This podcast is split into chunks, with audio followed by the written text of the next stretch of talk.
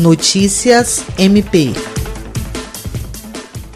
O Ministério Público do Estado do Acre apresentou no dia 8 de maio denúncia contra seis pessoas e pedido para serem submetidas a júri popular pela morte de um adolescente de 16 anos ocorrida em abril no município de Acrelândia.